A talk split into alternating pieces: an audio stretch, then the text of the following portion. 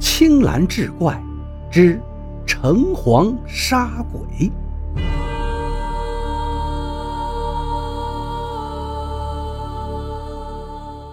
话说台州朱史有个女儿，已经出嫁了。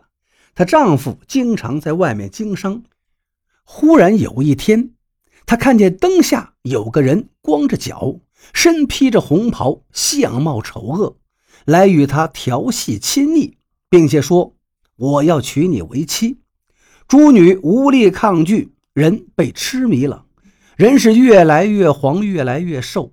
那个怪物不来的时候。朱女谈笑如常，怪物只要一来就是阴风阵阵，别人还看不到这个怪物，只有朱女能看见他。朱女的姐夫袁成栋有一身功夫，朱女的父母就把女儿藏到他的家里。有几天怪物没来，可是一个多月后，怪物居然追踪到这儿了。他说道：“你藏在这里，害得我到处找。我知道你藏在这儿。”我要来的时候，又隔着一座桥，那个桥神居然拿着棒子打我，我没法过来。昨天我是坐在一个挑粪人周四的粪桶里才过来的。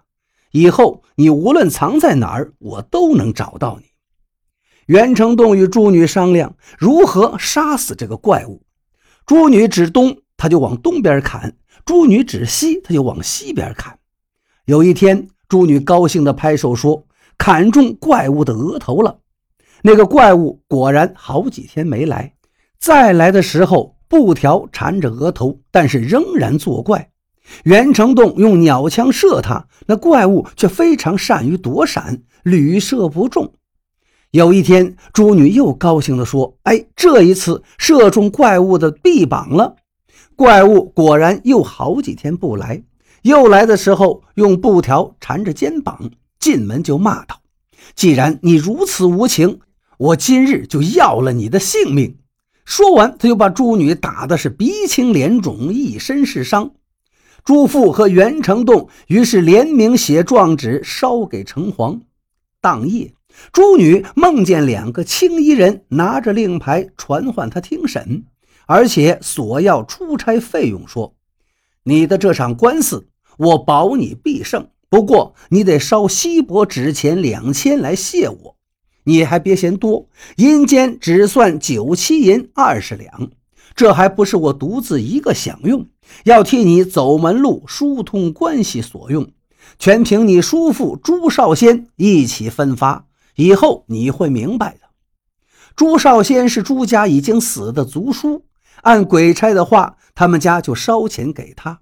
到五更时。朱女醒过来说：“事情已经审明白了，那个怪物是东富头的轿夫，名叫马大。城隍恨他生前作恶太多，死后还不思悔改，用大棒打了他四十棒子，带着长枷在庙前示众。从此之后，朱女果然康健，阖家都很高兴。但是不到三天，朱女又像以前痴迷了。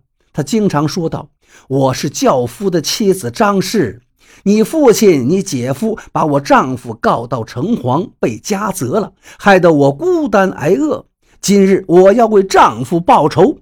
说着，就用手来抠朱女的眼睛，差点就把她眼睛弄瞎了。朱父与袁成栋无奈，再次焚烧状纸给城隍。当晚，朱女又梦到鬼差召她去，那怪物也在那里。城隍摆着焚烧状纸在案前，瞪眼斥责说：“你夫妻两个都一样的凶恶，真是一床不出两样人，非腰斩你们不可。”命令两个差役捆住那鬼，拿刀割成了两段。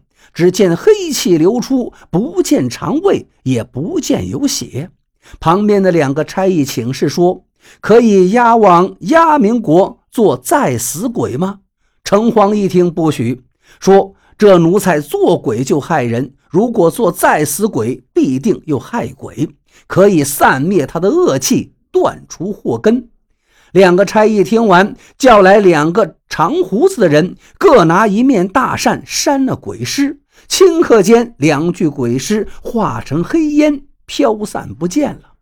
囚禁了鬼妻，锁住手脚，发配到黑云山罗刹神处做了苦工，吩咐原鬼差送朱女还阳。朱女惊醒过来，从此之后，朱女平安无事，仍然回到了丈夫家里，生了两个儿子，一个女儿，至今都还健在。